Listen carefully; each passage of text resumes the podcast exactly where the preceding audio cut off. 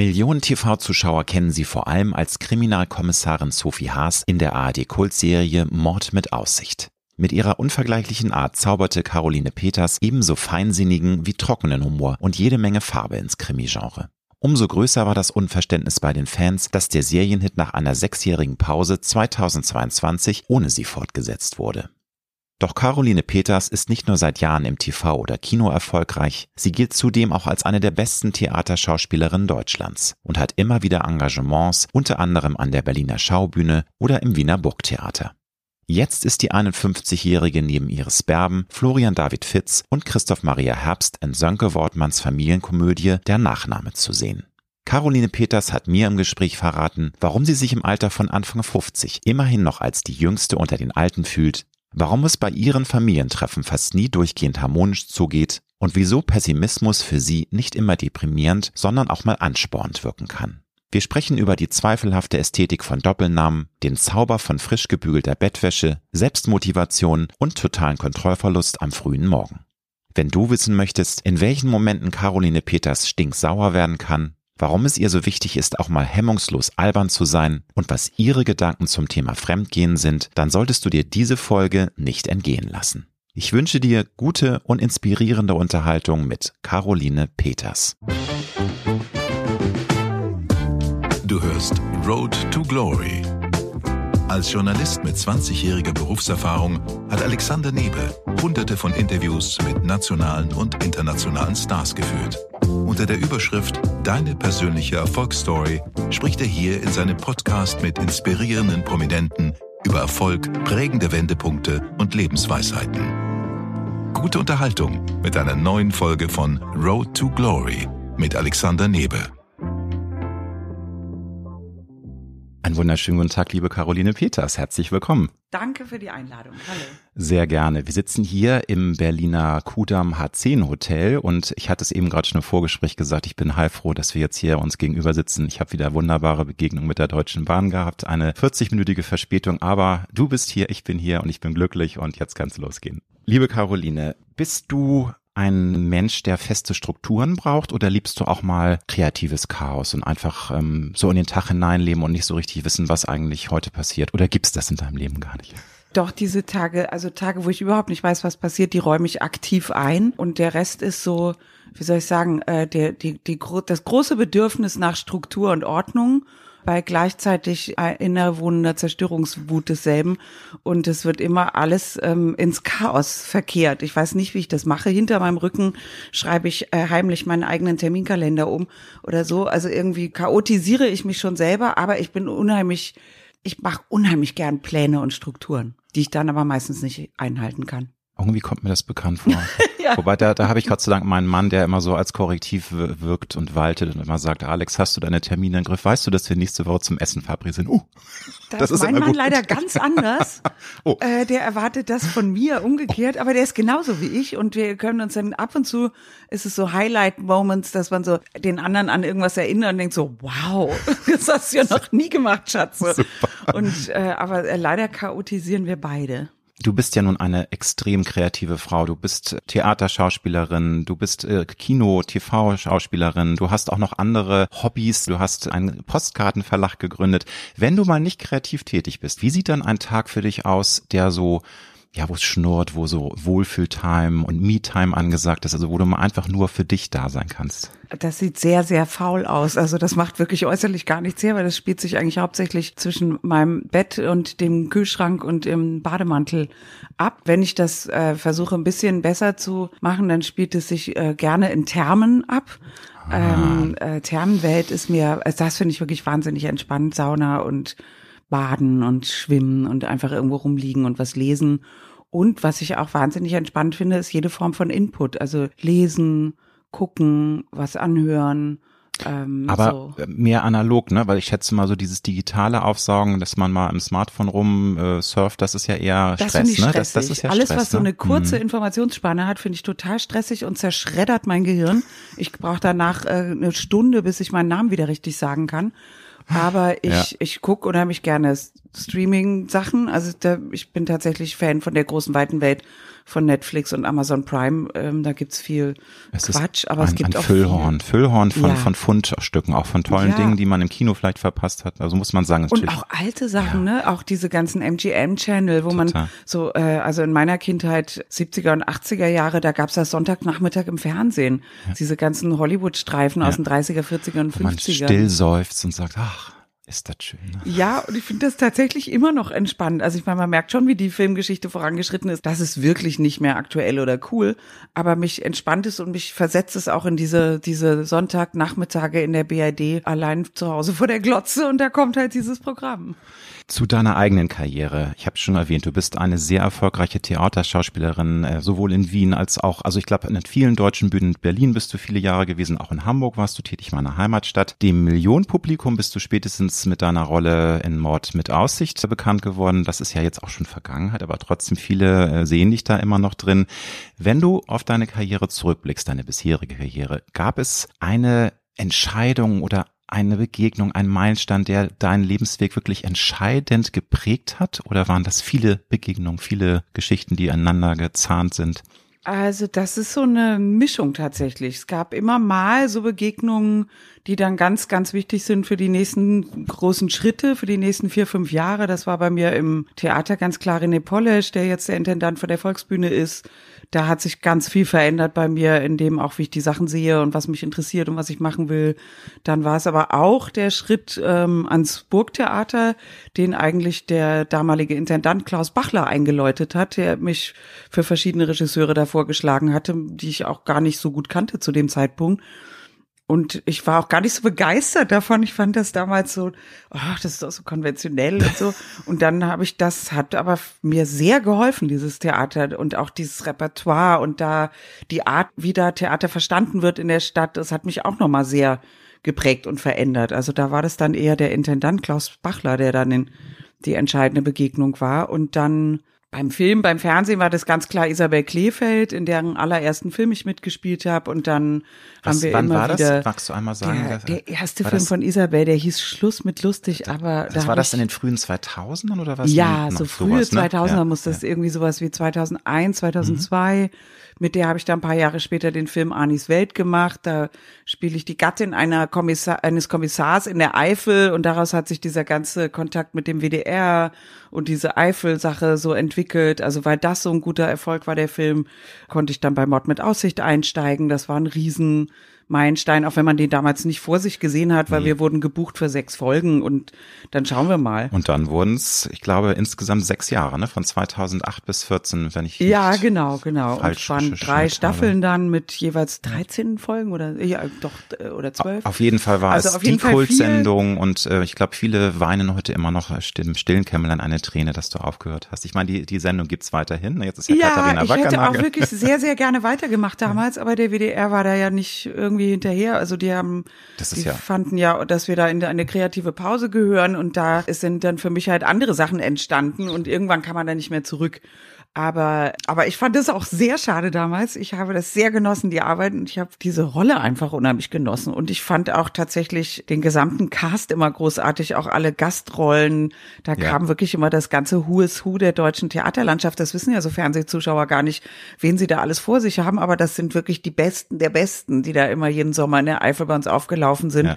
Und das hat, das hat natürlich großen Spaß gemacht, auch so zusammen dann rumzuhängen. Also das war herrlich. Du bist eine Kämpferin. Du hast nämlich nicht aufgegeben. Du hast elfmal vorgesprochen bei Schauspielschulen. Siebenmal. Siebenmal. Dann ist Ja. das, guck mal, Wikipedia lügt. Wikipedia Weil lügt immer. Die da, das ist, da stand elfmal. Über. Mhm. wir übertreiben mal so ein bisschen, ne? Also, okay, aber immerhin siebenmal. Und siebenmal Ja. ist ja auch eine Ansage. Und dann bitte korrigier mich, aber äh, ich habe gelesen, dann beim siebten Mal klappt es auch nur, weil irgendwie eine oder eine Schauspielabsolvent, nee, nicht Absolventin, sondern eine Schauspiel, angehende Schauspielschülerin oder Schüler abgesprungen ist. Und dann hast du sozusagen die Chance genutzt. Aber würdest du schon sagen, ja, das war einfach mein Traum und ich wollte es unbedingt, weil ich glaube, ich würde schon nach dem vierten Mal oder nach dem dritten Mal schon völlig frustriert sein und sagen, oh Gott, nee, also dann soll es nicht sein und ich mache was anderes. Also ich war auch völlig frustriert, aber ich hatte mir eben ein Jahr Zeit dafür gegeben oder ich habe mir, das war so eine Struktur, die ich mir selber gegeben hatte, dass ich gesagt habe, ich mache jetzt ein Jahr lang versuche ich das jetzt und alle diese Aufnahmeprüfungen fielen in dieses eine Jahr. Ah, okay. Und als das nichts war, habe ich mich auch tatsächlich sofort nach was anderem umgeguckt und hatte einen Studienplatz in Berlin für Theaterwissenschaften und Germanistik und hatte auch schon eine Wohnung hier und habe dann äh, schweren Herzens, muss ich wirklich sagen, weil ich mich wie der letzte Loser gefühlt habe und auch so traurig war, weil ich irgendwie und dann habe ich mich aber immer so hochgehalten und habe immer gesagt, du hast ja sowieso nur die Aufnahmeprüfung gemacht, weil du dachtest, du willst nicht irgendwann mit 40 dastehen und denken, hätte ich bloß, hätte ich bloß, ähm, weil jetzt kannst du immer sagen, es war halt nix. Und dann musst du jetzt damit leben, das ist auch nicht so schön, aber mhm. und dann musste ich nicht damit leben, dann war es wie so eine Lotto-Sache, dass ich dann plötzlich da den Anruf kriege, sie können jetzt nachrücken, wenn sie wollen. Und dann habe ich das alles nochmal geändert. Das und, muss ich mir ähm, nochmal überlegen, ob ich das möchte. Ja, genau. Ja, jetzt habe ich keine Lust mehr. Ich habe schon aus Hollywood ein Angebot. Ja, ich habe, nee, ich möchte jetzt lieber Mechanikerin werden.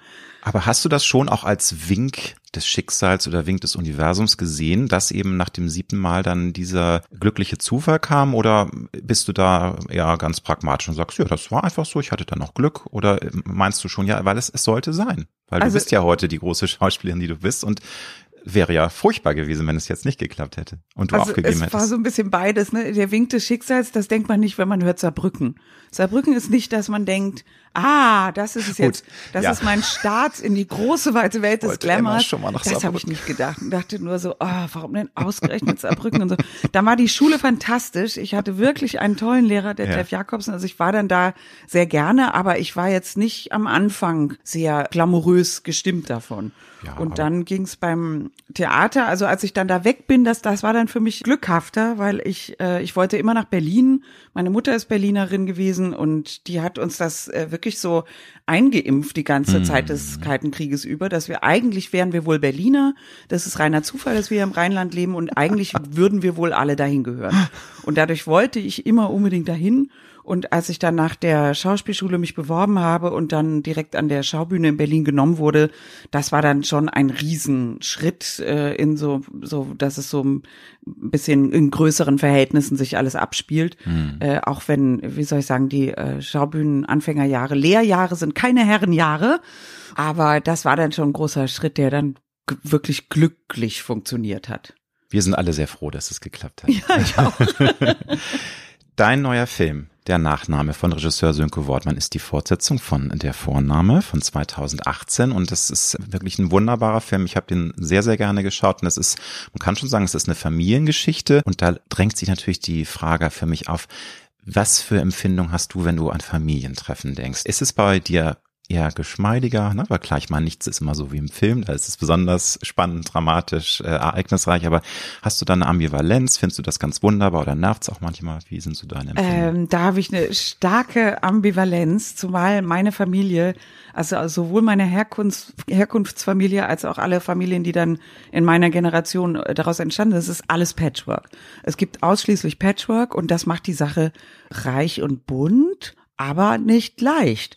Also es gibt dann doch sehr viele unterschiedliche Bedürfnisse, Interessen, Eifersüchte Charaktere und was nicht alles, Charaktere, ja, alles mhm. ja, und ne, das ist alles dann nicht so einfach.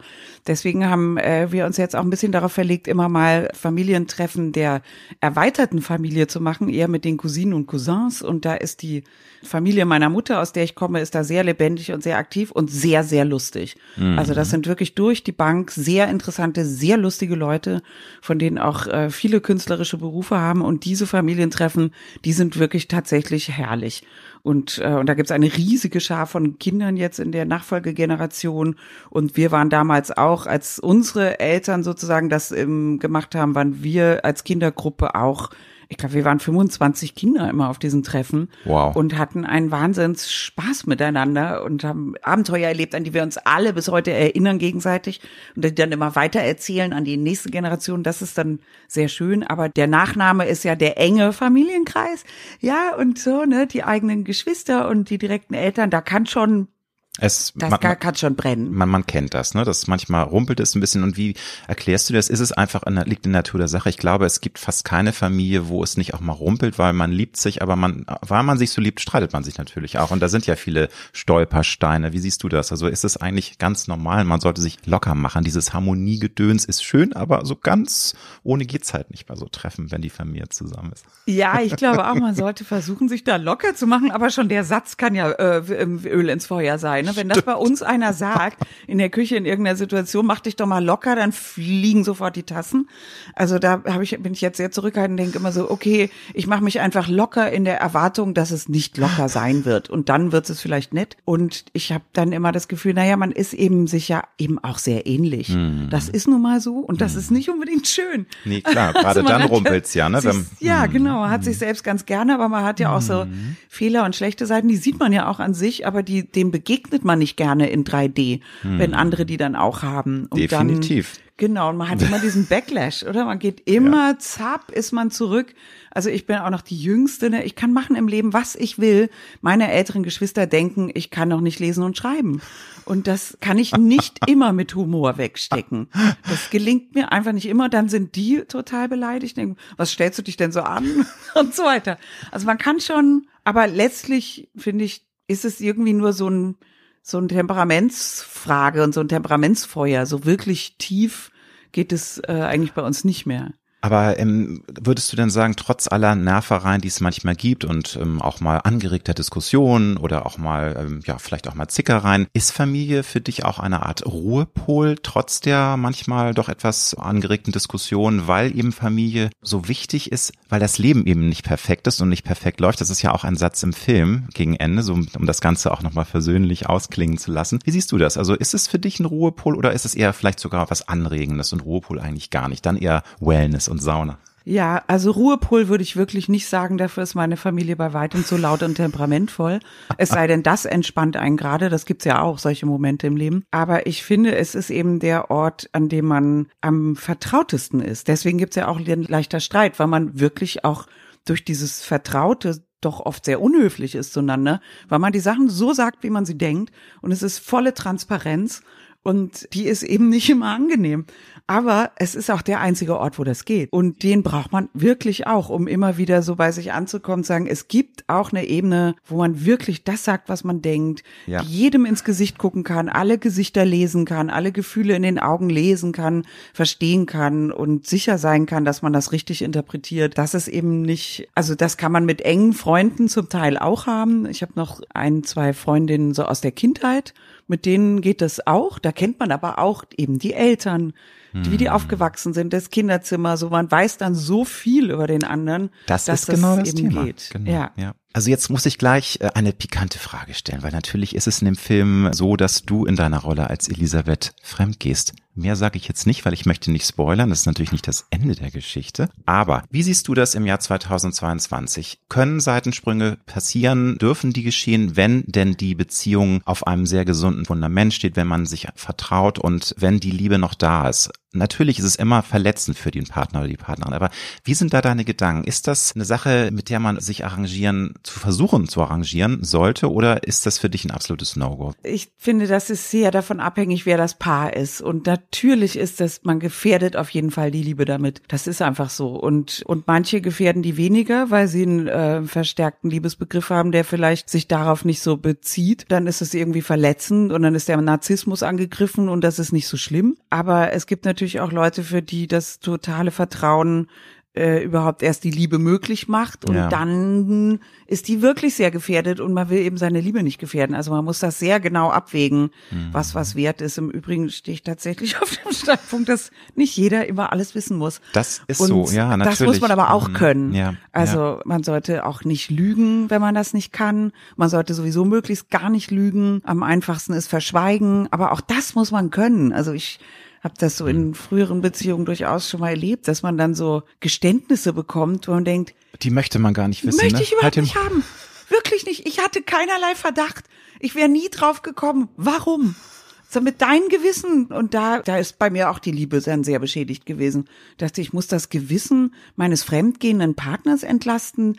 Nee. Mhm. Das, Nee, das das kann finde ich, finde ich sehr spannend, den Gedankengang, weil das ist tatsächlich so, dass das manchmal kann man viel mehr kaputt machen und dass eben einige Dinge vielleicht, du hast es zu Recht gesagt, natürlich sollte man keine Geheimnisse haben, schon gar nicht, wenn es emotional wird und verletzen wird, aber manchmal ist es vielleicht doch besser, nichts zu sagen und dann äh, weiterzumachen, wenn es denn bei einem Seitensprung geblieben ist, so ja, als Beispiel, genau, ne? wenn, Und dann, die, wenn man auch selber seine Liebe nicht Genau, gefährdet ja, hat. Ich ja. meine Sachen, man macht auch Fehler. Ja. Man ist auch äh, manchmal hinreißbar und das ist ja auch eine gute Qualität in vielen Menschen. Mhm. Also deswegen kann man es nicht so pauschal verurteilen. Es kommt einfach drauf an, wie viel Schaden man anrichtet und anrichten will. Manche Leute sind ja auch zerstörerischer Natur. Da kann man froh sein, wenn man das früh rauskriegt und schnell weglaufen kann. Aber ja, man muss das abwägen und im Prinzip ist natürlich die, macht die Treue die Sache natürlich leichter. Es ist einfach Also dann einfacher. Höre ich raus, äh, das Modell einer offenen Beziehung, man soll ja nie, nie sagen oder niemals nie sagen, aber ist für dich jetzt, also. Also als jüngere Frau wäre das durchaus äh, in Frage gekommen. So mit Anfang, Mitte 20 war ich nicht so. Aber da war auch das Leben ja noch, da war man ja, hat man ja allein gelebt.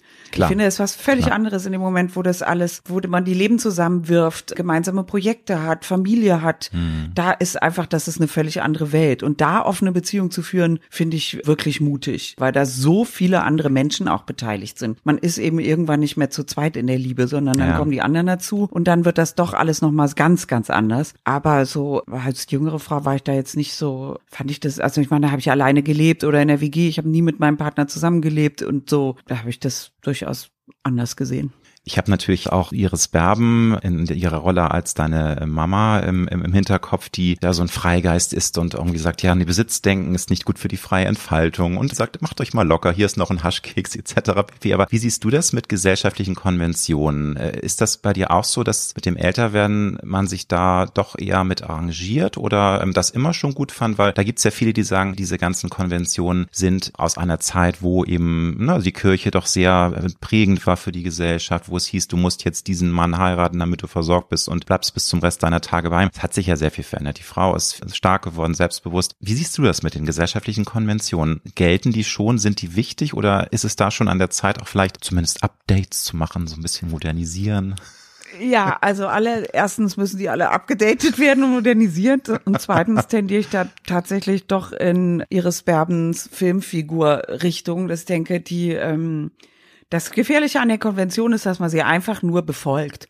Und zwar einfach nur, weil sie da ist. Und die passt nicht zu einem und die hat nichts mit einem zu tun und man hat gar keine Wahl, weil man sich die Wahl auch nicht gestellt hat, weil man zu faul ist oder zu dumm oder zu müde oder zu ängstlich oder zu ich weiß nicht was. Und dann befolgt man irgendwelche Dinge, die einem wirklich das eigene Leben vergällen können. Da sehe ich eine große Gefahr. Und auch, ähm, ja, ich, also wenn man sich jetzt verheiratet, nur um verheiratet zu sein, ich weiß nicht, wenn man das Gefühl hat, das ist was Tolles für mich, ja. Wenn man denkt, nee, diese Vorstellung, dass ich da, die gefällt mir eigentlich nicht. Ich, ich finde die Idee, dass wir aus reiner ähm, Liebesgrund zusammen sind und den auch immer erneuern müssen, viel attraktiver. Ich will auch nicht so eine Ehefrau sein und Ehefrau, was heißt das überhaupt? Also, nee, da bin ich, klingt jetzt schwammiger, als ich es fühle, aber ich finde die Konvention, ich finde an der Konvention gefährlich, dass sie einfach befolgt wird, ohne dass man draufschaut, was es ist. Oder es eben auch mal in Frage stellt, weil die Zeit verändert sich nun mal und Konventionen aus den 60ern sind nun mal nicht mehr aktuell. Und das ist ja auch ein Schleich, also ein fließender Prozess, muss man sagen. Vieles hat sich ja automatisch modernisiert. Wobei es sicherlich auch heute noch sehr konventionelle oder sehr konservative Familien gibt, wo tatsächlich immer noch so gedacht wird, so du musst jetzt diesen jungen Mann heiraten, weil der wird dann der Erbe meines Unternehmens. Ich hoffe, Ist ja hoffe, auch nicht das Schlechteste, Nein. den Erben eines schönen Unternehmens zu heiraten. für den Mann da wäre ich nicht stimmt. dagegen, auch für die Frau. Aber sie kann Ja, ja, dann trotzdem was Eigenes draus machen. also so stimmt, ja. ähm, denke ich immer, die, die Vorstellung, die damit einhergeht, die Frau hält dem Mann den Rücken frei, da werde ich halt wirklich nervös. Ja. Und denke so, das, ähm, wenn das irgendwie in dem, in dem Eheversprechen mit beinhaltet ist, das, da wäre ich wirklich niemals dabei. Und ich möchte auch nicht, dass mein Mann mir den Rücken frei hält. Ich möchte überhaupt nicht, dass irgendwer irgendwem den Rücken frei halten muss. Schön wäre, wenn man da nebeneinander steht und zusammen die Sachen machen kann. Und dass das auch in der konventionellen Welt anerkannt wird, dass ein Mann kein äh, Loser ist, weil er ein halbes Jahr Babyzeit nimmt und zu Hause bleibt und eine bestimmte Karriereleiter verschiebt äh, mhm. oder so. Ähm, die Männer werden ja auch drangsaliert, das so zu gestalten, dass die Frau zu Hause bleibt. Also es sind ja nicht nur die Frauen, die den Druck haben. Mhm. Und den Druck hat dann die ganze Beziehung. Und da finde ich, da kann sich wirklich auf allen Seiten, das kann sich wirklich mal entwickeln. Und da, da ist auch wirklich auch für also auch für, sage ich mal, konventionelle Leute, die das ja gerne von der wirtschaftlichen Seite her betrachten, bessere Arbeitskräfte auf dem Markt kann man doch brauchen. Also die Frauen, die jetzt alle zu Hause verschimmeln mit einer sensationellen Ausbildung, die der Staat bezahlt hat, ist doch auch ein Minusgeschäft. Das kann man doch auch mal, man könnte es ja auch zahlenmäßig ja, begründen. Vor, vor allem eine Verschwendung von Talent, ne? Das muss ja, muss man ja wirklich sagen. Und ja. es gibt ja immer mehr Nachwuchsmangel. Insofern, also das ist ja umso bescheuerter ist es ja, wenn dieses Potenzial nicht genutzt wird. Absolut der Vorname, der Nachname. Wie ist denn deine Einstellung zu Doppelnamen? Weil ich äh, muss da manchmal lachen, weil es gibt ja so absurde Doppelnamen, Schöpfungen. Leider habe ich mir jetzt natürlich, hätte ich mir vorher nochmal die lustigsten drei rausschreiben müssen. Aber bist du da entspannt oder findest du es generell eher bäh? Also mal angenommen, du würdest in der Zukunft heiraten, würdest du dich für einen Doppelnamen entscheiden? Oder wie ist so dein spontaner Gedankengang? Mein spontaner Gedankengang kommt, glaube ich, sogar noch aus meiner Schulzeit oder Studienzeit und der heißt Leuthäuser Schnarrenberger. Genau, sowas. Wo es gibt noch viel schlimmere. Ne? Kramp-Karrenbauer. Ich finde das wirklich schwierig. Ich verstehe das für diese Generation, dass die irgendwie damit was aussagen mussten. Das war für die wichtig. Die haben damit gesagt, ich stehe zu meinem Partner, aber ich bin auch eine eigene Person. Diese Aussage war wirklich notwendig. Aber, aber ästhetisch finde ich sie nicht sehr wertvoll. ästhetisch finde ich sie wirklich traurig in den allermeisten Fällen. Und äh, in meinem Falle würde ich, wenn ich jetzt heiraten würde, ich würde einfach meinen Namen behalten und mein Partner auch. Ich ähm, finde jetzt meinen find Nachnamen auch nicht ästhetisch, die Bombe. Also da hätte ich, da denke ich eher so bei mir nach, hätte ich mir mal mit Anfang 20 einen coolen Künstlernamen ausgedacht. Das wäre schick. Devereaux. Ähm, Devereaux. Ja, irgendwas schön. Ka Caroline Devereaux. Äh, Devereaux. Caroline Devereaux oder, genau. äh, oder so nordisch eher habe ich dann immer oh, ja. gedacht, so äh, Perlson oder schön. so, als wäre man so ein Nachfahre von ABBA oder so. Aber Peters finde ich jetzt wirklich, da gibt's wirklich wesentlich schlimmere. Also das ich finde Peters. Du, weil du aus Hamburg kommst. Ja, ne, das stimmt. Das ist so nordisch, ne? ja, nordisch bei Nadja Peters. Aber ich fand es jetzt nicht so besonders so elegant. Es bleibt einem auch nicht so haften. Das ja. ist so wie Schmitz, Müller oder Meier. Aber gut. Aber ähm, witzig, dass du sagst, weil ich aus Hamburg bin, weil ich, na gut, da bin ich natürlich konditioniert. Du hast völlig recht. Peters ist, glaube ich, in Bayern nicht so, so nee, gängig. Ich glaube ja auch. Also schon im Rheinland war es weniger. Aber wie gesagt, der Doppelname, also und ich würde auch, ich finde auch rührend so, wenn so das umgedreht wird, klar, man kann auch den Mann bitten, dass er den Namen der Frau annimmt, finde ich aber keinen Gewinn. Immer dieses, dass man so irgendwas ja, aufgeben muss ja. für den anderen, da sehe ich irgendwie, ich bin halt mehr so für die Schnittmenge und Zusammenwerfen, spricht für den Doppelnamen, aber wie gesagt, Leute, Häuser Starrenberger. Ist eine Warnung, eine klingende Warnung. So viele Buchstaben, einfach die Dauer, bis man da seine Unterschrift gesetzt hat. Also. Bist du eine Bewahrerin? Möchtest du am liebsten, dass Dinge so bleiben, wie sie sind, weil es einem auch so, ein gewiss, gewisses Sicherheitsgefühl gibt? Oder bist du auch eine Frau, die immer sagt, ich springe auch ins kalte Wasser und hinterfrage alles? Was ich glaube, ich bin gerne eine Umwandlerin. Also zum Beispiel eben mit diesen Postkarten. Ich mag gerne Postkarten bewahren, ja. aber ich will auf keinen Fall, dass sie so bleiben, wie sie sind, weil sie mir überhaupt nicht mehr gefallen. Weil ich finde, dass sie nicht mit der Zeit gegangen sind und dass sie aus, ähm, dass sie ästhetischen Vorbildern folgen, die, ähm, die wirklich abgeschafft sein sollten. Also möchte ich da neue Sachen drauf sehen. Also möchte ich eine neue Ästhetik da erkennen, so oder im Theater genauso. Ich ich ähm, finde toll, dass es ein klassisches Repertoire gibt. Dass seit 2000 Jahren werden Geschichten weitererzählt, aber die müssen eben weitererzählt werden. Die können nicht endlos wiederholt werden in einer Dauerschleife von meinetwegen einem moralischen Standpunkt von aus dem Jahr minus 2000 oder ein Frauenbild aus dem Jahr 1580. Das sollte heute keine Gültigkeit mehr haben. Es sollte angepasst sein an die Zeit, in der wir sind. Und da bin ich immer sehr dafür, alte Geschichten immer neu zu erzählen und die immer weiter zu verarbeiten, in, weil man dem anerkennt, dass man sagt, wir kommen natürlich irgendwo her, wir kommen aus der Vergangenheit, es hat sehr vieles vor uns stattgefunden, ja. mhm. aber wir sind jetzt wir und wir haben was anderes weiterzureichen. So, so sehe ich das, glaube ich. Du hast äh, gerade äh, erzählt, ähm, Postkarten, da muss ich nochmal für Hörerinnen und Hörer einordnen, die es nicht wissen. Du hast mit deinem Lebensgefährten einen Postkartenverlag gegründet. Ist das richtig? Ja. Oder wie, also wie erklärt, du hast äh, dieses Bedürfnis, Postkarten schöner zu machen, ähm, zu modernisieren, dass sie ähm, wieder mehr Sinnlichkeit auslösen, dass man das gerne macht, dass man gerne Karten schreibt. Magst du einmal erzählen, wie das kam? Ja, wir haben einfach, mein äh, Freund ist eben Fotograf und äh, wir haben dann ähm, überlegt, wie wir, was wir für ein gemeinsames Projekt haben könnten und dann kamen wir eben drauf, dass ich sehr wortverliebt bin und eher visuell und dann ist die Postkarte ja genau das richtige Objekt dafür. Auf jeder Seite etwas davon und wir fanden eben beide, wir nutzen viel elektronische Medien und Social Media und so, aber diese ganzen schönen Sachen, die man da sieht, verschwinden sofort. Ich, also auch Sachen, ich mache mir dann vielleicht von irgendeinem schönen Foto einen Screenshot, ich gucke mir es trotzdem nie wieder an.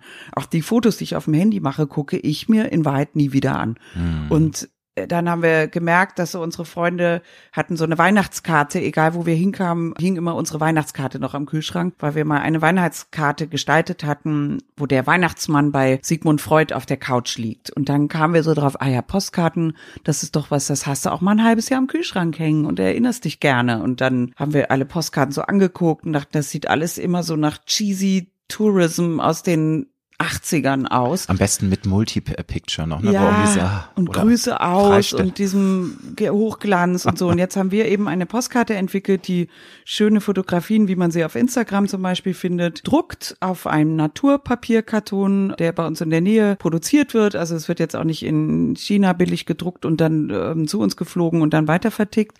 Es kommt alles aus der Umgebung, deswegen ist es auch ein bisschen teurer alles. Das ist, hat eben kurze Wege und, ähm, und es soll eben wirklich das, äh, dieses ähm, Gefühl anregen, dass es schön ist, jemandem was zu schreiben, Gedanken zu schreiben so. und auch diese Zeit zwischen sich und den Gedanken zu legen, zu wissen, der wird erst in zehn Tagen das lesen oder in einer Woche. Hm. Dafür kann er sich aber in den Buchrücken legen und in 20 Jahren fällt es da wieder raus.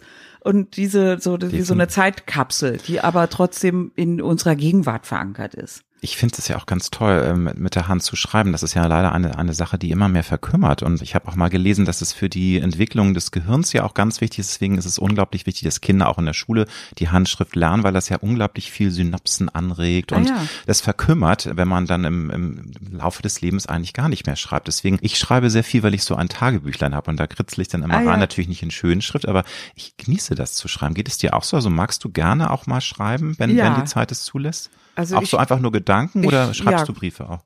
Briefe schreibe ich überhaupt nicht mehr, Postkarten schreibe ich und irgendwelche Notizen mhm. und mhm. Gedanken und Vorhaben und Ideen oder Überlegungen zu, ich weiß nicht, manchmal auch, man hat irgendein schweres Problem in seinem Leben, dass man ewig mit sich rumwälzt und irgendwann wacht man auf und kommt auf eine Lösung, dann schreibe ich mir die zum Beispiel manchmal auf und stelle mhm. mir die irgendwo hin, damit ich die nicht morgen schon wieder vergessen habe und an demselben Problem wieder weiter denke, sondern denkt, nee, nee, nee, da kann ich auf Zettel XY gucken, da steht schon, ich habe es schon gelöst. Aber mir macht es auch Spaß, nach wie vor mit der Hand zu schreiben. Aber ja. ich finde es lustig bei uns im Laden manchmal, wenn ganz junge Leute reinkommen, dass die dann wirklich mal so, denn, ah, das ist ja eine tolle Idee und so. Und ah ja, und dann gucken die das so an und du siehst so, die wissen gar nicht, wie rum und wo die Adresse hinkommt und was eine Briefmarke ist. Ja, ist eigentlich heftig, ne? Wie das, ja, dass Hammer. man dann und ähm, wir sind ja ungefähr ein Alter und es ist äh, witzig, wie ähm, man dann teilweise auch angeguckt wird, weil man Dinge kennt, die irgendwie vor 30 Jahren halt irgendwie äh, ganz normal waren, aber man, man kommt sich vor wie so ein Ötzi aus, aus der Steinzeit, ne? Das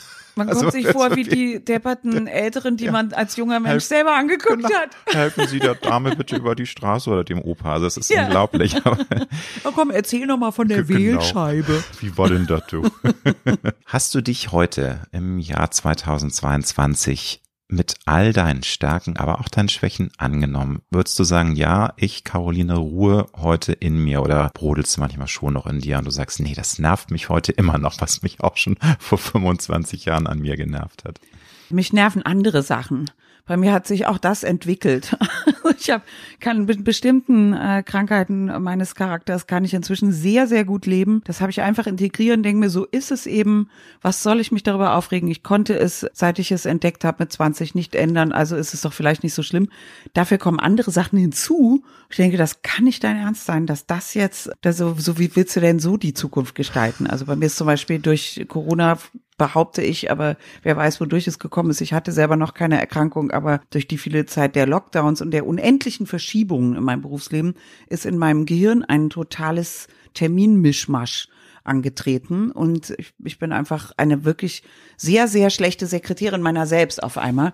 Und diese neue Eigenschaft geht mir irrsinnig auf die Nerven und die passt auch gar nicht zu mir und so war ich auch noch nie. Und ich frage mich immer, was das ist und ob das wieder verschwindet oder ob das ein Alterungsprozess ist. Das ist ja das Und Gemeine, das bleibt ne? jetzt so. Äh, also dann finde ich es nicht toll. Und hast du auch noch ein Beispiel von Dingen, wo die immer schon bei dir vielleicht skurril oder speziell waren, mit denen du dich aber jetzt arrangiert hast, wo du sagst, ja, das, das ändert sich halt nicht mehr. Hast du da irgendwie eine spontane Ja, zum Beispiel Schlüssel.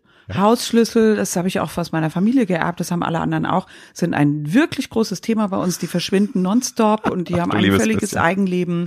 Es kostet unendlich viel Geld und Schlüsseldienste in aller Welt müssen bemüht werden, um was nicht alles. Und die sind immer Ausdruck von irgendwelchen nervösen Zuständen und es kanalisiert sich immer darin, dass irgendwelche Schlüssel äh, misshandelt werden. Und darüber rege ich mich überhaupt nicht mehr auf. Das ist total entspannend, denkst du, das ist halt so. Wenn du in irgendeinem, dann denk lieber in dem Moment, wo dein Schlüssel weg ist, nicht darüber nach, wo er ist, sondern was das Problem sein könnte, dass es für dich wieder notwendig gemacht hat, deinen Schlüssel vor dir selber zu verstecken. Und dann bin ich so, da bin ich jetzt wirklich entspannt.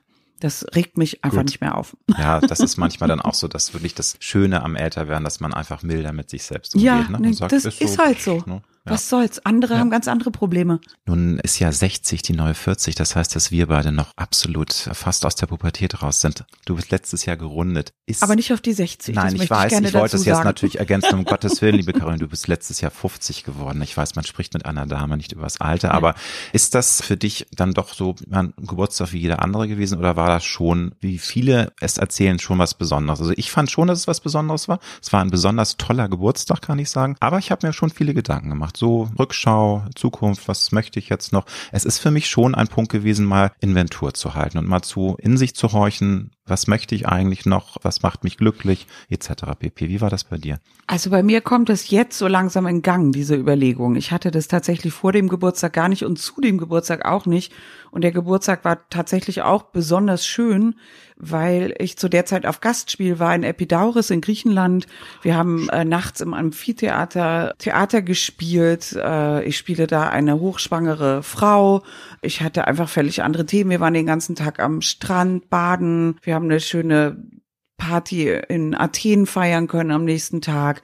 Also das war alles so richtig so, das war wirklich alles traumhaft und traumhaft schön.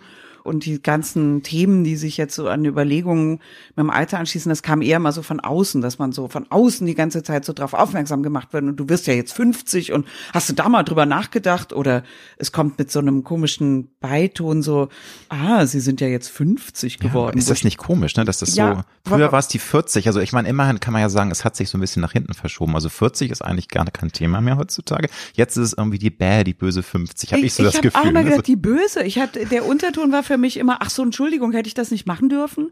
Äh, Ist das, äh, macht man das nicht? Ähm, lässt man das aus oder verheimlicht man das? Oder hätte ich sagen müssen, ich werde 40 und alle sagen, oh, nee, bestimmt nicht. Guckt der denn mal ins Gesicht? Also ich wusste irgendwie nicht, wie ich damit umgehen soll. Und das hat mich dann irgendwie äh, genervt und das habe ich auch dann eher immer so abgeblockt, weil ich immer dachte, was wollt ihr alle von mir? Wenn ich mich gut fühle, warum muss ich jetzt darüber eine Krise bekommen, wenn ich das nicht will? Und ich hatte zu meinem 40. eine Riesenkrise. Ich fand das ganz, ganz schrecklich und war so eine Woche lang brachial schlecht gelaunt, wusste nicht warum, bis ich irgendwann drauf kam, ach stimmt, Ende der Woche hast du diesen Geburtstag, deswegen bist du so schlecht drauf. Und dann war das noch eine Woche lang und dann wurde es wieder besser. Und jetzt bei den 50 geht's mir so ein bisschen so, dass ich so denke, so, äh, also in der Grundschule, ne, man ist ja bis zur vierten Klasse in der Grundschule, dann ist man der Älteste in der Grundschule, wenn man abgeht nach der vierten Klasse, das größte Kind. Und dann geht man aufs Gymnasium, von einem Tag zum anderen ist man der Jüngste von der anderen Gruppe. Und da fühle ich mich jetzt so, als hätte ich den Wechsel gerade gemacht. Ich bin jetzt von den Ältesten der Jungen zum Jüngsten der Alten geworden. Und da fühle ich mich eigentlich ganz wohl. In der Position bin ich noch so, dann bin ich ja schon wieder die Jüngste, die Jüngste. So. Ich muss da an diesen wunderbaren Satz von ähm, Christoph Maria Herbst denken, der sagt, kürzlich hast du noch, nee, wie war das? Kürzlich lag dir noch, dachtest du, die Welt liegt dir noch zu Füßen und heute tut dir der Rücken, jetzt bringt das Zitat nicht mehr zusammen. Weißt du noch, was ich meine? Gestern dachtest du, die Welt liegt dir zu Füßen, heute kannst du dich nicht mehr nach ihr bücken wegen Rücken oder so ähnlich. Aber Klingt auf jeden Fall nach Christoph Maria es, Herbst. es fand ich jedenfalls wunderbar. Und ist das auch so, so ein Gedanke, dass man denkt, nein, natürlich hat man noch viele Optionen, aber dieser Punkt, dass eben nicht mehr alles möglich ist, der ist überschritten. Also das habe ich mir immer so überlegt. Ich dachte dann, nein, also natürlich darf man sich auch nicht selbst reglementieren, aber für einige Dinge ist es nun mal dann zu spät oder oder ähm, da wird's dann irgendwie albern oder man muss irgendwie gucken, dass man ja das irgendwie noch einordnen kann. Na, man hat ja ähm, natürlich mit 20 andere äh, Vorstellungen, andere Träume, als wenn man eben schon dann 30 Jahre später sein Leben gelebt hat und viele tolle Sachen erlebt hat. Dann sieht man ja alles viel entspannter, auch reflektierter. Würdest du Ja. da widersprechen, sagen, nö, also ich kann auch mir auch vorstellen, mit 70 noch wilde Träume zu haben und noch nach sonst wohin zu fahren. Also das auf jeden Fall. Ich finde, da muss man sich auch ein paar Sachen so rausnehmen, dass man nicht sich da reinkasteln lässt, was irgendwie einem zugestanden wird, was man Ja. dürfe oder Ja. was man können darf auch und auch wie man physisch, was man so können darf und was nicht und so. Da äh, finde ich, muss man sich schon sehr viel Freiraum schaffen. Das muss man mit Anfang 20 aber auch auf eine andere Art, weil da einem eigentlich alle immer suggerieren, dass man ja alles kann. Das tut man aber nicht. Definitiv, ja. Und da hat man da den Druck. Also irgendwie gibt's immer so einen Druck von außen und innen drin, finde ich, kann man schon mit viel mehr Sachen eigentlich leben. Und ich denke dann auch, ich denke oft so zurück, so wäre ich denn jetzt gerne so viel jünger? Also dann denke ich einmal so ehrlich gesagt nein, aber natürlich, was man überhaupt nicht will, ist körperlich. Also man möchte natürlich körperlich nicht älter werden als jetzt. Und damit meine ich jetzt nicht einfach optisch, sondern auch die Fähigkeiten, Genau. die Dieses, Kräfte, die das, Fitness, dass die man Fitness, einfach, klar. dass man einfach mit 50 schon genauso wie auch mit 60, 70 noch in der Lage sein möchte, morgens gut gelaunt aufzustehen, ohne erstmal zu gucken, oh Gott, äh, muss ich meine Rippen sortieren, äh, was tut mir heute weh, was tut mir nicht weh, weil da das ist ja Fakt, Beruf ne? zugute. Ja, mir ja. hat schon immer alles wehgetan, wenn ich morgens aufstehe. Also dadurch, das Theater ist ja wirklich eine sehr körperlich anstrengende Sache, auch wenn man jung ist. Und das ist mir total geläufig und damit kenne ich mich aus. Morgens aufstehen und es tut einem jeder Knochen weh, weil man zu sehr auf die Pauke gehauen hat am Abend vorher auf der Bühne und auch danach. Insofern, da, da habe ich keine Angst vor. Das, ist, das kommt mir, das finde ich normal. Was bedarf es, damit du mal richtig aus der Haut fährst und böse wirst? Weil ich glaube, da ist ja jeder Mensch auch unterschiedlich. Die einen, die haben eine sehr hohe Toleranzgrenze. Einige gehen schon bei Kleinigkeiten an die Decke. Wann ist bei dir so ein Punkt erreicht, wo du sagst, bis hier und nicht weiter, jetzt werde ich richtig stinkig? ich werde richtig, richtig stinkig, wenn man mir direkt ins Gesicht lügt.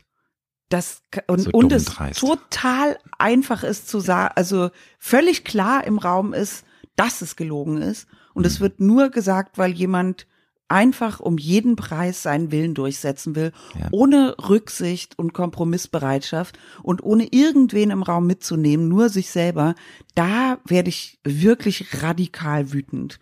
Und das führt zu nichts, das ist mir schon vollkommen klar. Das ist weder politisch klug noch diplomatisch noch sonst irgendwas, aber das kann ich nicht unterdrücken. Und das ist dann auch so, dass du demjenigen das auch dann äh, mitteilst? Oder ist es eher so, dass du für dich dich dann so aufregst und dann so ähm, Ich in, in fange deinem leider wirklich an zu schreien. Ja, ja du, aber Also es ist nicht- manchmal muss es raus, ne, wenn Ja, man sich so genau. ärgert. Ne? Manche Sachen kann man nicht, es passiert äußerst, äußerst, äußerst selten in meinem Leben. Auch in beruflichen Situationen wirklich sehr, sehr selten, weil ich da auch nichts von halte. Das ist ja so die Generation vor uns, da ist man ja noch so mit groß geworden mit solchen Chefs und so, das, wo einfach rumschreien das probate Mittel ist, um sa- seine Sachen durchzusetzen. Das äh, finde ich falsch. glaube ich, in unseren Branchen besonders ausgeprägt. Gerade im Vielleicht, Theater hat man ja. da auch äh, ziemlich fiese Geschichten von, von irgendwelchen cholerischen Ja, auch Regisseuren im gehört. Fernsehen auch, ich wollte es auch in äh, Medien, Regisseure generell, Chefredakteure. Ähm, und ich kenne es auch von meiner Böse, böse Schwester, Branche. die im Krankenhaus arbeitet Ja, und so. Also das äh, und ich kenne es auch von Freundinnen, die Rechtsanwälte sind oder ähm, auch ähm, Professoren an der Uni. Also das ist, glaube ich, wirklich eine Generationenfrage. Das war eben mal ein probates Mittel, um miteinander umzugehen und das ist es nicht mehr und das finde ich auch vollkommen richtig. Aber trotzdem eben, wie gesagt, also wenn es so ganz offensichtlich falsch ist, was gesagt wird und einfach die Behauptung aufgestellt wird, dass es so ist, so weiß nicht, so wie Putin jetzt mit seinem ganzen Land umgeht, indem er einfach den Russen sagt, so es ist nicht so, dass es diesen Krieg gibt und jeder, der was anderes sagt, wird festgenommen. Diese Mentalität im Kleinen auch nur zu entdecken, treibt mich wirklich an den Rand des Wahnsinns. Wie definierst du für dich das große Wort Erfolg? Jeder sieht das ja, glaube ich, anders. Ne? Was, was Erfolg für ein, wann, wann er das Gefühl, ja, ich bin erfolgreich in dem, was ich tue. Ja, also ich habe auch, ja, ich finde es auch schwierig. Also weil ich habe auch nicht so einen Blick von außen. Also ich finde auch, meinetwegen eine Freundin von mir, die den Beruf, den sie ausüben wollte, nicht hat, aber sie hat dafür vier Kinder, ein Riesenhaus, drei Ferienhäuser und 2000 super Freunde, finde ich eine irrsinnig erfolgreiche Person. Also so ist, man weiß nicht, woran man das so bemessen soll. Aber jetzt in meinem Hm. Aber das meine ich, ne? Das ist ja, es ist ja so immer eine viele Sache der Perspektive auch. davon. Genau, so eine Frage der Perspektive. Ja, ja. Und ähm, in meinem Fall finde ich immer Erfolg, wenn man, also für mich persönlich ist es immer am erfolgreichsten, wenn ich was mache, was ich selber richtig, richtig gut finde und mir selber auch als Konsument gerne anschauen würde. Und das mögen dann auch andere Leute. Und das trifft dann irgendwie auf einen größeren Stream von Zuschauern. Das, das finde ich toll, weil man macht ja auch manchmal Sachen, die man selber wirklich, wirklich, wirklich richtig toll findet, aber es geht über eine geringe Anzahl von Fans nicht hinaus. Da muss man halt damit leben irgendwie, aber es ist natürlich noch schöner, wenn man damit dann oder wenn man ein Filmprojekt oder ein Theaterprojekt ergattert, wo man alles super dran findet und dann verdient man da auch noch Geld mit. Das dann, ist natürlich das der finde ich dann Jackpot, totalen Erfolg. Ja. Kannst du dich denn an ein besonders schönes Kompliment erinnern, das du ähm, gerne auch als Privatfrau, aber eben auch äh, in deiner Karriere bekommen hast? Weil das ist ja schon, da muss man ja ehrlich sein. Natürlich, wir tun es ja, weil wir auch möchten, dass andere Menschen das lieben, was wir tun, egal in welchem Bereich wir sind. Aber kannst du dich an was ganz Rührendes, Niedliches erinnern, wo auch vielleicht Fans dir was Süßes geschrieben haben oder gesagt haben oder du äh, hinter der Bühne mal ein tolles Kompliment bekommen hast? Irgendwas, was dir spontan einfällt, wo du sagst, ach, das war so süß und so toll. Also mir hat mal eine, meine beste Schulfreundin, Sibylle Luig, die war in einer Vorstellung von mir und war über eine bestimmte Stelle, die ich so spiele, so berührt davon, dass sie selber angefangen hat zu weinen, als sie mir die Geschichte nacherzählen wollte, die ich ihr vorgespielt hatte. Und da war ich total berührt und dachte, ich finde es toll, wenn Leute über mich lachen, aber wenn man Leute so richtig berühren kann, das ist schon auch toll. Und Ja. die kennt mich ja. Also die müsste sich ja gar nichts von mir verkaufen lassen. Aber die ist trotzdem total in dieser Geschichte, die wir versunken haben. Das war hier in dem Ödipus-Stück, das wir in der Schaubühne gerade spielen. Da ist sie so richtig reingesunken und das hat mich sehr, sehr berührt. Und dachte ich, das ist natürlich ein, das ist natürlich schön, wenn man das erreichen kann. Was sind deine persönlichen Kraftquellen? Wo, also mit, mit was? Ich habe schon zu Beginn gehört, das ist wahrscheinlich auch eine Kraftquelle, wenn du in einem mehr Therme die Seele baumeln lässt. Aber gibt's noch andere Dinge, die dich mit Kraft betanken? Spaß. Das klingt wahnsinnig banal. Nee, du, Aber ich muss tatsächlich Lachen, sagen, Lachen, ja, Spaß. Ja. Also und auch mit anderen Spaß zu haben und nicht wahnsinnig immer nur über Sorgen und wahnsinnig schwierige Sachen zu reden. Äh, Wir leben in einer Zeit, in der das praktisch unmöglich ist. Äh, Leider, und auch ja. mir Mhm. völlig entgeht, aber das ist wirklich was, woraus ich sehr viel Kraft beziehe. Mhm. Aus Lachen, aus Scherzen, aus ja, Scherz und Heiterkeit, das klingt alles wahnsinnig wie Nein, von ich, äh, ich, Meister ich, Ede ich weiß oder aber, was du meinst. Einfach, es, es gibt auch nichts Schöneres als ein Abendessen, wo einfach die, ähm, einfach die Stimmung so toll ist und man gerne auch dann später ein bisschen weinselig albern wird und sich Ja, totlacht. Ne? Und also ich meine, warum nicht mehr? Riesenkraftquelle. Ja. Also Ja. das ist ja, das ist ja nicht, äh, man, natürlich ist es auch toll, wenn man sich angeregt über Weltpolitik auseinandersetzen kann. Und äh, weil ich finde, der Streit ist ja eine hohe Kunst. Das ist ja ein Riesengut, wenn man sich auf einer guten Ebene streiten kann, Ja. angeregt, ohne dass es verletzen wird. Das ist ja auch wieder ein anderes Thema. Wahnsinnig Aber insofern, schwierig. ja, ja. Also Tolle Kunst, aber ja. da bin ich zum Beispiel, das ist für mich keine Kraftquelle, das Nee, kostet das- mich ich Kraft. wollte sagen, aber zum Beispiel eben spontan in Albernheiten ausbrechen und irgendwelchen äh, spinösen Kram zusammen erleben oder Wörter erfinden ähm, aus dem Spaß an komischen Wörtern oder was weiß ich.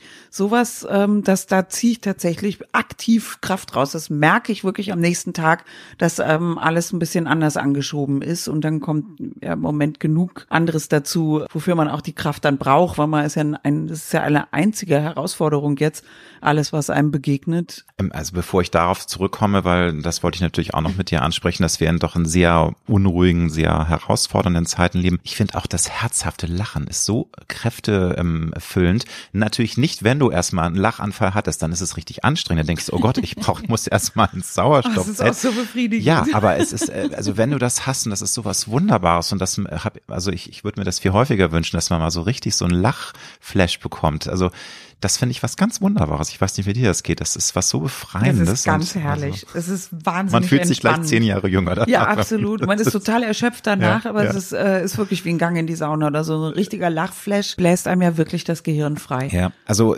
unruhige Zeiten. Ähm, wir sind leider ähm, von einer Krise in die nächste gerutscht. Ähm, erst Corona, das ist langsam ausgestanden. Ukraine-Krieg. Dann haben wir natürlich weiterhin Klimakrise.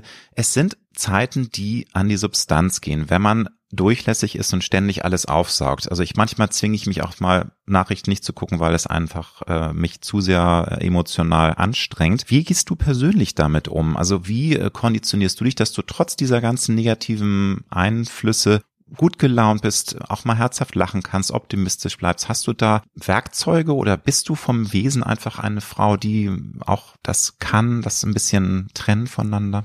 Also ich suche mir das im Moment aktiv tatsächlich. Also mir fällt das jetzt im Moment überhaupt nicht leicht zu denken, das ähm, kriegt man schon alles hin oder Optimismus. Ich bin auch insgesamt eigentlich ein eher pessimistischer Mensch, aber ich, also ich glaube, ich habe eine hohe, hohe, wie sagt man das? Ich glaube, ich habe eine hohe Resilienz. Ich kann wirklich lange Zeit Sachen wegstecken und die auch wirklich wegstecken, nicht nur verdrängen, sondern ähm, irgendwie so weiter. Du also du machen. verarbeitest das, du hast dann schon die Ja. Möglichkeit, das auch äh, in der Psyche zu verarbeiten. Also das ist zwar anstrengend, aber das, du Ja. steckst das weg. Das wird dann irgendwann ist es dann ähm, Mhm. verpackt und wegge wegsortiert. So, ich beschäftige mich dann aktiv mit irgendwas und dann geht es auch wieder weg. Also es Ja. bleibt nicht endlos an mir kleben. Aber ich finde das im Moment ja, es ist also es ist einfach irre schwer. Man muss es ja so richtig wie ein- und ausschalten. Und da ist es natürlich manchmal gelingt mir das einfach, aber glaube ich auch wirklich durch meinen Beruf, wenn man ja in meinem, wenn man dreht oder wenn man die Bühne geht, das passt ja ganz oft nicht zu dem persönlichen Zustand.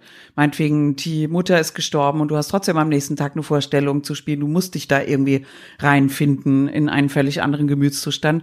Und dann habe ich durch den Beruf immer wieder erlebt, wie erholsam das ist. Wie unheimlich erholsam das ist, einen Zustand komplett zu verlassen und wenn es nur für zwei Stunden ist. Und dann kommt man ja dahin wieder zurück, aber da hat man vielleicht irgendwie wieder eine Freiheit in sich erlangt, die das möglich macht, das Problem ein bisschen anders aufzufassen. Und da so Musterunterbrechung nenne ich das immer in meinem Kopf. Und mehr schaffe ich da auch nicht, als das Muster kurzzeitig zu unterbrechen.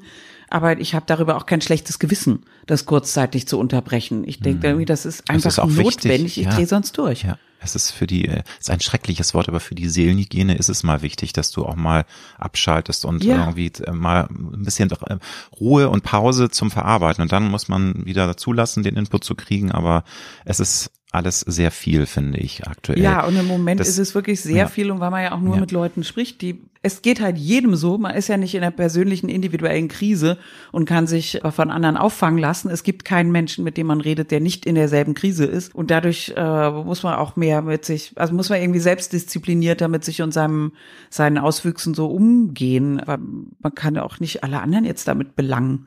Gibt es denn was, äh, womit du dich gerne selbst belohnst? Gar nicht Guilty Pleasure, sondern so Dinge, wo die im Alltag dir auch mal so ein Lächeln aufs Gesicht zaubern, weil es einfach vielleicht eine Kindheitserinnerung auslöst oder weil es dir einfach gut tut. Hast du irgendwelche Dinge, die dich im Alltag glücklich machen, mit denen du dich belohnst? Ja, zum Beispiel äh, frische Blumen. das Ja, ist tatsächlich. Ja, ja. eine äh, wirklich lohnenswerte Sache, immer wieder neue Blumen zu kaufen. Ich ähm, habe keinen besonders grünen Daumen, weil ich durch die Arbeit ja normalerweise, wenn nicht Lockdown World ist, äh, sehr viel reise und Ja. dadurch ähm, ist das mit der mit den Pflanzenmitbewohnern oft ein bisschen tragisch. Sie werden von dir schändlich vernachlässigt. Ja, sie kriegen Wenn nicht sogar so ermordet. Wasser und so, aber sie haben dann keine Mitbewohner, mit denen sie sprechen können. Pflanzen reden ja auch und sind kommunikativ und so. Also das geht oft in die Hose und die sind dann einsam und traurig und viel grüner, wenn ich weg war, weil, weil sie vielleicht ohne mich besser klarkommen. Aber Ja. so schöne Schnittblumen oder dass man sich ein gutes Essen kocht selber und äh, sich das äh, sehr schön in den Tisch deckt und nicht irgendwie das so im Stehen am Herd sich so reinschaufelt und dann macht man wieder was anderes oder äh, vor der. Glotze Mhm. mit einem Fertiggericht oder so, sondern dass man diese Sachen sich selber gestaltet. Oder ich finde auch zum Beispiel eine zauberhafte Belohnung ist äh, frisch gebügelte Bettwäsche neu aufgezogen. finde ich ein. Traum. Und dann, wenn du dann äh, abends reinschlüpfst vom Schla und dann dieses Gefühl. Und Ja. Und Und ich, Herrlich. das zu bügeln ist mir, äh, das schaffe ich nicht. Nee, ich wollte Das sagen, du bügelst, aber das finde ich ja Horror. zum Nee, um Bügeln. Gottes Das Willen. finde ich einen totalen Luxus. Aber ich, äh, ich liebe diesen Luxus und ich trage auch wahnsinnig gerne diese in Papier gepackten Wäschepakete nach Hause. Ich finde das wirklich wahnsinnig glücklich machend. Und mit sowas kann ich mich tatsächlich sehr glücklich machen und sehr belohnen. Bist du eine Frau, die auch mal eine spirituelle Ader an sich entdeckt? Äh, Meditierst du oder machst du Yoga oder ist das alles nicht nichts für dich? Bist du dazu? Ich glaube, dafür bin ich zu nüchtern. Und ähm, also Yoga mache ich tatsächlich gerne, d- das aber eher aus sportlichen Gründen. Ich finde das nicht so ganzheitlich, wie es mir angeboten wird. Und ich mache das auch gerne mit so Yoga-Instructoren von YouTube, die jetzt nicht diesen ganzheitlichen Ansatz haben, sondern mir eher was darüber erzählen, welche Muskelpartien ich gerade Ja. wie bewerte. Also ich glaube nicht, dass ich damit den Weltfrieden rette oder so. Aber Oder ich deine innere Mitte mich wohl. findest? Ja, aber das ist, Ja, die innere Mitte. das war jetzt auch, so- das war auch nur so ein ist ja so Schnack. schwer zu finden. Also ich meine, ich Wir suchen sie heute noch. Ja, die wird ja immer nur gesucht und gesucht und gesucht. Also vielleicht kann man ja um die herum auch ganz gut leben. Hast du ein Lebenskredo? Ein Lebenskredo? Nee, das habe ich tatsächlich nicht. Ein richtiges, nee. Ich habe nicht so eine Überschrift oder so. Auch das wandelt sich bei mir immer Klar, wieder ja, und unterm ja. Strich kommt dann doch irgendwie eine rote Linie raus, aber irgendwie nur im Nachhinein. Ja. Oder die deute ich mir selber dann so rein. Also eigentlich glaube ich, da gibt's eigentlich das, manchmal denke ich auch so, oh Gott, mein Leben, das sind alles nur lose Enten, die irgendwie durch die Luft fliegen. Das geht doch gar nicht. Und dann finde ich immer im Rückblick kann man sich sehr schön seine eigene Geschichte Stimmt. erzählen und zurechtzimmern, wo da der rote Faden ist und was dann vielleicht das Credo wohl gewesen wäre. Wie oft haderst du mit dir selbst? Ähm, Es gibt ja Menschen, die ruhen eigentlich sehr in sich, die haben manchmal auch zu viel, finde ich, äh, an Selbstbewusstsein, dass sie wie so ein Buddha da sitzen und es, egal was für ein Mist sie teilweise verzapfen. Aber bist du jemand, der sich schon selbst häufiger hinterfragt und dich selbst, dein Tun, dich als Person oder ist das auch phasenweise unterschiedlich? Ja, nee, ich ähm, würde sagen, ich hinterfrage mich auf jeden Fall sehr stark und viel zu sehr und ich arbeite eigentlich ständig daran, das weniger zu tun und ich muss sagen, ich bin oft blass vor Neid, wenn ich so Leute sehe, die mir im tiefsten in sich ruhend, aus dem tiefsten Herzen voller Selbstvertrauen und Genuss an sich selbst totales Blech erzählen. Und dann stehe ich davon, bin ich. nicht, ich fühle mich nicht selbstbewusst denen erhaben, sondern ich denke so, wow, wenn ich das könnte, also ich werde eigentlich kleiner daneben, obwohl ich weiß, dass die Info, die ich gerade bekomme, wirklich gar keinen Inhalt hat oder von mir in drei Sekunden zu widerlegen ist und ein totaler Unfug ist. Aber das beneide ich schon oft bei Leuten. Diese völlige, die irgendwie so was, ich nenne das mal so, wollt ihr die totale Subjektivität? So Leute, die absolut die totale Subjektivität vertreten und ich bin ich und was ich denke, ist für alle richtig und das ist die Welt. Ich finde das gleichermaßen beängstigend wie bewundernswert. Und wie erklärst du dir sowas? Das sind das einfach Menschen, die das äh, mit der Mutter mich aufgesungen haben oder ist das auch eine Sache des Lebens, dass sie einfach damit gut gefahren sind? Weil ich frage mich das auch manchmal. Ich frage mich, wie machen die das? Also das ist auch nicht. unfassbar. Ich habe den Verdacht, dass es eine gewisse Art von Schlichtheit auch ist, die echt dazugehört, so ein bisschen so ein Tunnelblick und den möchte man vielleicht ja gar nicht haben und dann ist es bestimmt auch, wie man aufgewachsen ist. Es gibt ja, wenn da alle in der Familie so sind, wie soll man sich da anders verhalten? Also Hm.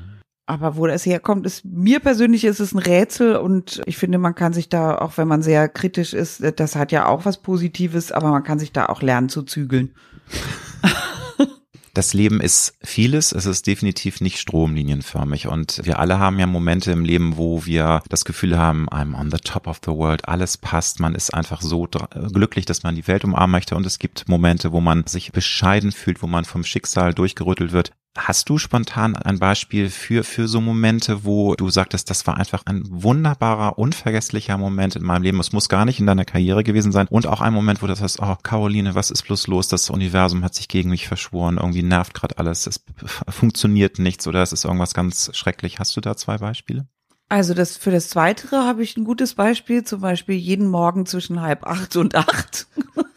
Was also? Wenn der Wecker klingelt ja, oder was? und auch äh, abends so kurz vorm Einschlafen. Also das kenne ich täglich. Völlig äh, die totale ähm, Kontrollverlust und völlig so, das ist auch alles vollkommen sinnlos. Nichts passt, es macht doch überhaupt keinen Sinn und es ist irgendwie in Wahrheit halt Müdigkeit, wenn man ganz ehrlich ist. Es ist einfach Müdigkeit und sobald der erste Espresso drin ist, ist es weg, das Problem. Aber das muss also, ich jetzt also hinterfragen, weil das ist natürlich, ähm, würde ich jetzt als belastend empfinden, wenn ich vom Einschlafen so denke, oh mein Gott, das macht alles keinen Sinn und irgendwie ist das alles gaga, mein Leben äh, ist äh, so am, am rumfliegen und alles, alles fasert auseinander. Das, das belastet einen ja, dann kann man ja gar nicht einschlafen oder ist das Kann man ganz schlecht einschlafen und dann muss man unbedingt äh, so Tricks anwenden. Okay. Also lesen und mm. Sachen gucken. Also ich zum Beispiel muss immer und immer wieder die gleichen Folgen von Modern Family gucken. Die kann ich mitsprechen und das beruhigt mich enorm und lenkt mich ab von dem Gefühl, dass es wieder mal das ein vollkommen sinnloser sinnlos. Tag von mir sinnlos verblempert wurde und die ganze Welt sowieso eine Kugel ist, die bald zerspringen wird und ich weiß nicht was. Also ja. es hat so die Ellenqualitäten manchmal und da helfen mir dann solche Rituale durchaus drüber weg und auch das Wissen, dass es nur das ist. Also ich weiß ja, dass es das irgendwie im Hinterkopf weiß man ja noch, dass das nicht wirklich so alles so ist. Nein. Aber Vor allem, wenn, wenn man sich dann anschaut, was man eigentlich Tolles schon erreicht hat. Also ich meine, ja, aber das ne, ist ja dann unsichtbar das ist, in dem das Moment. Das ist total unsichtbar. Man sieht nur das oh, und alles ist ätzend und ich, ich, ja und ja. die Zukunft und äh, der Krieg und also was nicht alles. Man hat ja auch genug Gründe, das zu denken und je angespannter die Weltlage wird, komischerweise äh, ist das eher entspannend sogar. Das kommen ja dann die gröbsten Ängste, die wir je hatten, kommen ja jetzt real auf uns zu. Und da ähm, springt ja dann eher so ein Überlebenswille jetzt an, als dass die Angst noch so also ich hoffe, dass das so bleibt, dass er nicht auch noch die Angst zuschlägt und man dann gar nicht mehr handelt. Also, aber das Umgekehrte genau, kenne ich schon auch, dass man an so einem Punkt ist, wo man denkt, jetzt ist doch wirklich alles wundervoll und alles macht Spaß und alles ist schön. Also das und ich,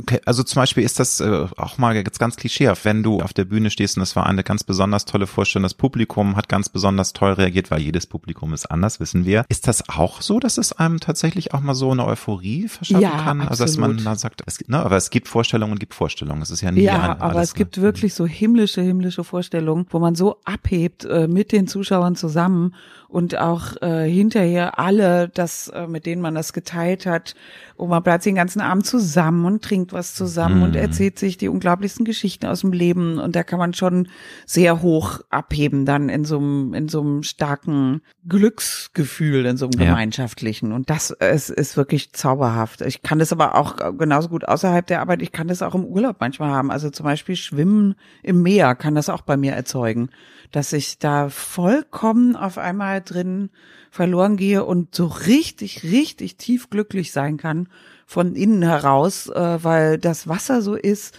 wie der Körper da so floaten kann, wie der Himmel dazu ist, was man sieht, die Vögel, die Geräusche, die Elemente, das kann da, das kann auch sowas auslösen. Das Leben geht manchmal komische Wege. Es ist nicht immer einfach ähm, und es ist nicht äh, immer auch ohne, ohne Schmerzen und ohne Trauer. Aber was ist für dich generell die größte Herausforderung des Lebens? Ich weiß, eine schwere Frage, aber so, ja. weil das ist also off the record, wenn ja, es ist hier Psychologiesitzung ja, bei Herrn genau. Dr. Newe. Die größte, größte Herausforderung, Herr das, Doktor, ich weiß nicht. Nein, wenn du dann äh, Nein, die größten Herausforderungen sind ja wirklich, dass man, ich finde, die größte Herausforderung ist wirklich, dass ich tatsächlich so ein bisschen sowas glaube, wie jeder ist seines Glückes Schmied hm. und der hm. Gedanke ist ungerecht auch auf eine Art, weil es hat nicht jeder dieselben Möglichkeiten, es kriegt nicht jeder dieselben Möglichkeiten geschenkt. Die Sozialdemokratie hat über Jahrzehnte versucht, das gerechter zu verteilen. Es ist nicht so gekommen in der Welt. So, das ist nicht so gerecht. Und gleichzeitig denke ich das aber so ein bisschen. Und das finde ich eine echte Herausforderung. Wenn ich denke, dass ich dafür verantwortlich bin, dass es mir so einigermaßen gut geht, dann kann ich ja niemanden beschuldigen und belangen Stimmt. und ich kann auch niemandem was abverlangen. Ah, und dann muss ich mich da immer drum kümmern und das ist gar nicht so schön. Aber was mir auch im Kopf rumgeht, ist, dass man natürlich im Nachhinein immer sagen kann, es sollte so sein. Also auch wenn man mal Umwege gehen musste im Leben, die einen tierisch genervt haben oder wenn man äh, vielleicht Fehlentscheidungen getroffen hat, äh, am Ende kann man sich selber sagen, ja, es sollte so sein, am Ende hat es äh, seinen Sinn gehabt. Aber gibt es trotzdem Dinge, die du im Rückblick wirklich bereust, wo du sagst, Mensch, da ärgere ich mich, dass ich da mich falsch entschieden habe oder vielleicht auch mal Menschen verletzt habe, irgendwelche, weil non, je ne regrette rien, ist schön, wenn man das sagen kann, aber ich glaube, so leicht fällt das niemand von uns, ja, oder? ich weiß nicht, ich habe nicht so ein ausgeprägtes Reuegefühl. Also ich bin da, ich ja, beklage nicht, das nicht, nicht oder so. den Büßerkittel überwerfen Ja, sowas so. habe ich nicht, sondern aber ich denke schon bei manchen Sachen,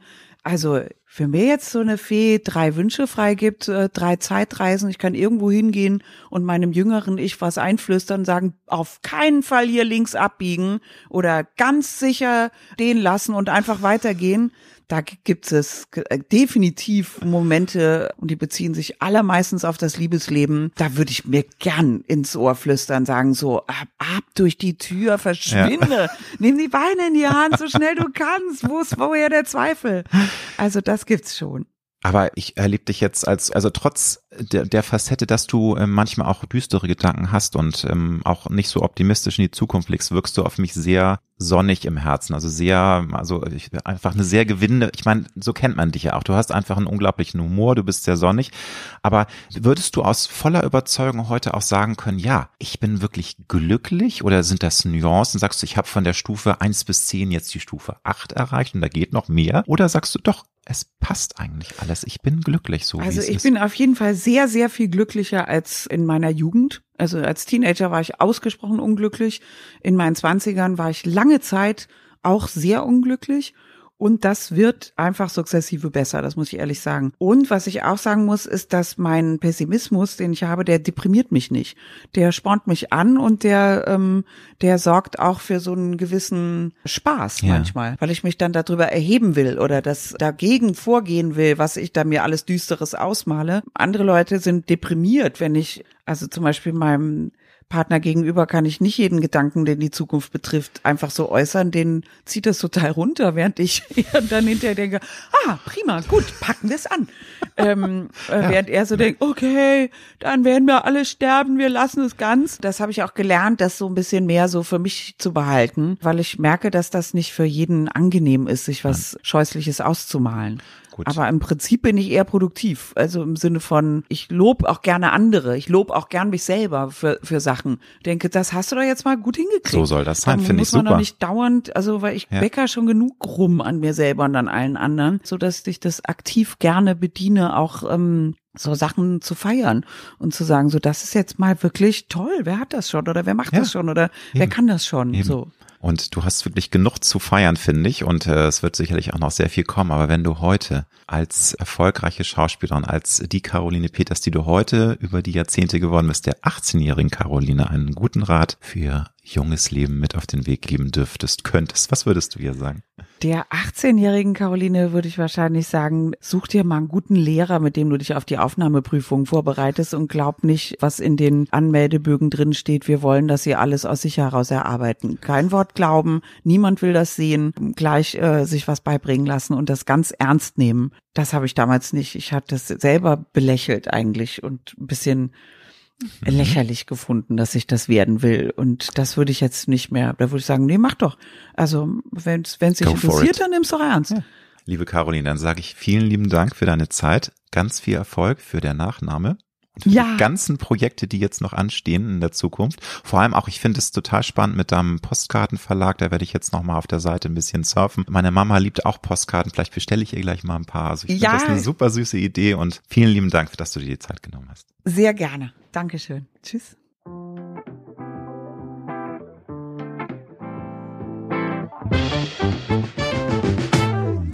Das war Road to Glory. Wir hoffen sehr, dass es dir gefallen hat. Wenn du auch zukünftig keine Folge verpassen möchtest, dann abonniere jetzt diesen Podcast. Wir freuen uns, wenn du ihn weiterempfiehlst und auf Apple Podcast bewertest. Du hast Anregungen oder Vorschläge für zukünftige Gäste? Dann schreibe bitte an mail at alexander-nebe.com. Bis nächste Woche.